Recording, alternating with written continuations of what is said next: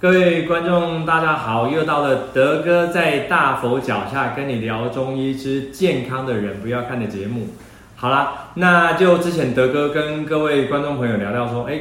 大家比较想听到的是一些跟自自身哦身体比较不舒服的症状有关系的。那今天德哥啊，就来跟各位聊聊跟女性有关的。哦，你说中医能不能治疗女性的骨盆腔炎？有，德哥的门诊哦，这种患者比例非常非常的高哈、哦。那我们今天用中医的角度来跟各位观众分享说，哎，我们中医怎么去看这个东西？好，好，那在我们中医观点来讲的话，哎，这个第一个我们怎么去称呼古典的书籍来讲哦，很有意思。第一个大家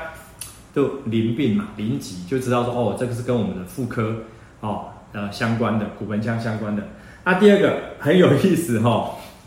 以前中医哈、哦，在以前在东汉末年，张仲景哈有一本医书，我们叫《金匮要略》，里面就有去提到说，哦，这个狐惑哦，以前的人哈、哦，用一种比较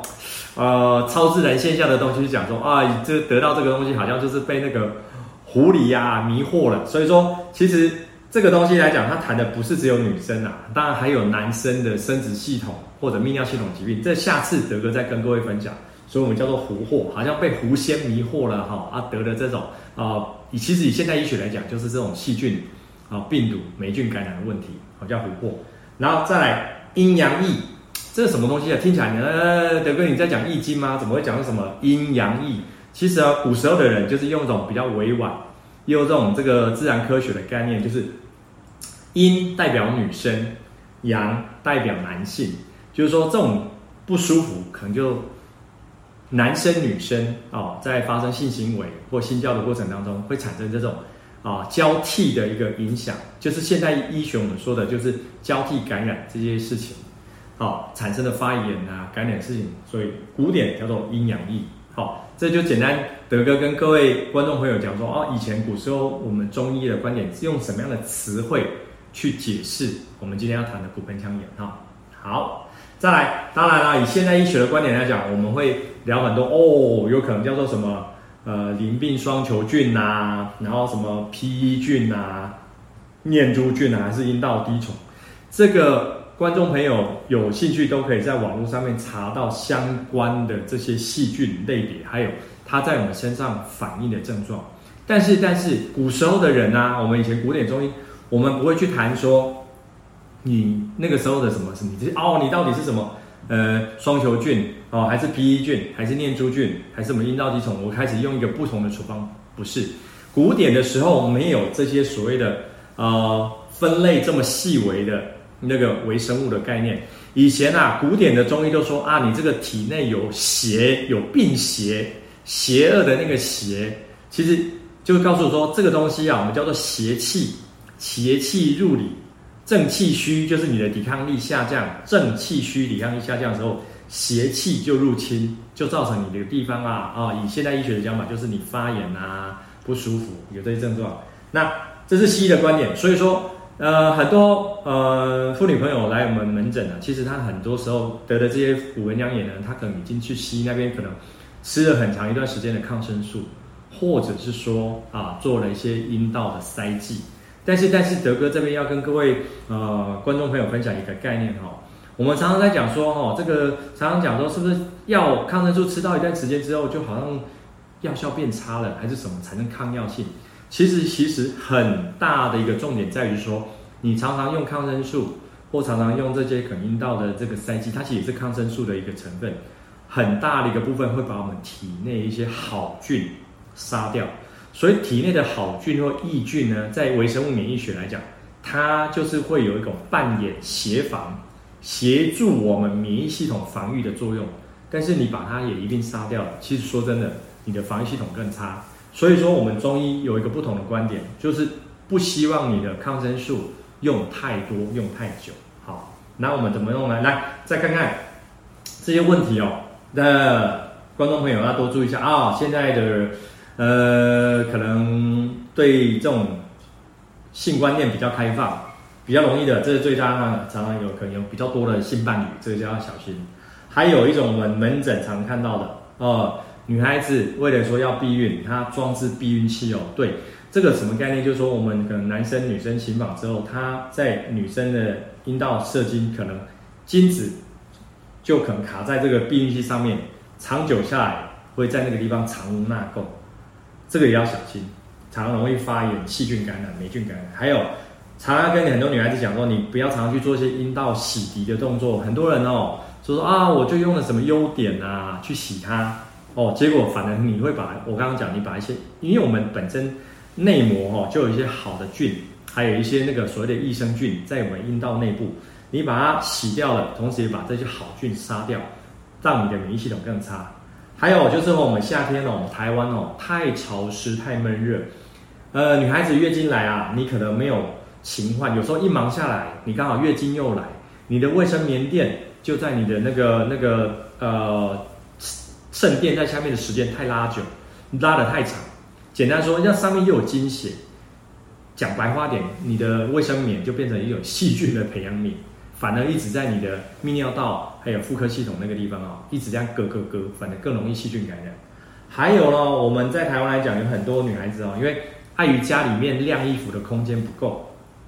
很多时候女孩子会把你们的衣服、贴身衣物哦，是在浴室里面阴干。这个我们完全不建议，因为台湾太潮湿，你阴干的时候哦，可能更容易会有一些细菌滋生，所以我们建议点还是说哦，常常要去可能用日晒、阳光曝晒，然后一段时间可能三两三个月，你的贴身衣物最好就要把它整个换过哦，以确保说你不会常常被这些残留的细菌呐、啊、微生物去去发产生这种发炎感染的问题。好，好，来。再来，我们看常常有什么症状？常常莫名其妙哦，下腹部疼痛哦，或者是我们常常讲，就是阴道分泌物，就是我们俗称的白带哦。然后再来呢，还有什么症状？到发烧吗？其实不见得。如果说到你会到骨盆腔发炎到发烧，那代表你的发炎的程度非常非常严重了哦，非常非常严重。还有就是说，尿尿的时候可能会产生一些疼痛，因为我们知道哦，妇科系统、泌尿系统，它其实它接它的它的。的距离很近，所以我们常常在门诊，刚刚跟很多女孩子讲说，这有可能会造成你的前后，就是啊，泌尿系统跟妇科会交替感染。还有的时候，你可能你的跟你的性伴侣在行房的时候会产生一个疼痛感。哎，还有一个很有趣，也会造成腹泻。为什么呢？因为哦，很多细菌可能会经由我们的肠道肛门口那边从肠道回去，那会造成你的肠道的免疫系统下降，而造成腹泻的症状。哦，不过比较常见的就是前面这五个症状，然后。好，来，在中医的分型哦，这个时候就是有很多女孩子就要注意了哦。常常你看，如果说来德哥门诊哈，德哥常常给你开的这些用药哦。第一个我们讲的叫湿热郁结哈。我以前德哥跟你讲过，什么叫湿？就是说你这个地方哦产生很多的这些生理代谢的废物没有办法清掉，然后热就在那个地方发炎的。其实因为古典用这种比较物理性的抽象的文字去叙述。说穿了就跟现代医学讲，你在那个地方发炎啊，发炎有一些病理产物没有清掉，所以我们常常用的什么啊？龙胆泻肝汤、白头翁汤。哦，大家不要看说是龙胆泻肝汤，哎，这个不是治肝的吗？不是，因为在古典的中医理论哈、哦，我们中医讲的经络学，肝的经络它其实跟我们这个生殖系统、泌尿系统有相关联性。中医讲的肝哈、哦，跟现代医学讲的肝脏有感况哦，所以说我们用龙胆泻肝汤去。清在妇科泌尿系统、骨盆腔的这些湿热，还有常常各位，看到我开这个白头翁汤，这个很苦，因为它里面有黄连，所以很多人来哈，就哇，刘师你开那什么药？德哥你那个药哇好苦，因为这个用药在我们中医行话来讲，就是我们要一些苦性、寒性的用药，去把那些湿热把它泄排掉、泄掉。哦，那之前德哥的之前的影片有跟各位讲过说，哈，很多呃女生啊，如果说骨盆腔反复发炎，她常常在唇口啊、下巴啊这个地方常常冒痘痘，所以你常常看到我就说开这个药，我都跟你们讲，这叫做还我漂亮药，其实就是说是骨盆腔发炎造成痘痘会在这个唇口、下巴这个地方冒出来，所以常常开这个用药给大家。好，还有龙胆泻肝汤，就是有时候是发炎到程度的时候，会常常在鼠膝部。有一些湿疹，所以我会用这个龙胆泻肝汤去帮你们做这个清湿热的动作哦。好，还有一种叫我们叫做哦痰湿瘀阻，就是说痰湿就是很明显，只是说它的生理代谢废物清不掉，一直在那瘀阻，那你常看到德哥会常开一个叫做当归赤小豆哦，这个是用单位药的加减，这个东西都是在处理我们骨盆腔的用药。好，来，再来，诶，这个要德哥跟各位观众朋友聊的一个比较有趣的，我们叫冲任虚寒。什么叫冲任？这些，呃，这样调一下怎么中医经络学，我们叫奇经八脉哈。奇经八脉里面有一个叫冲脉，一个叫任脉。用现代医学的讲法，其实就是跟我们的整整体来讲，就跟我们的前侧骨盆腔到就是属膝部这个区域，好，这个地方。那虚寒，我上次讲过，不是练体液，而是说你那个地方的体机能比较差。换言之啊，哈，我们就说你这个地方的抵抗力下降了。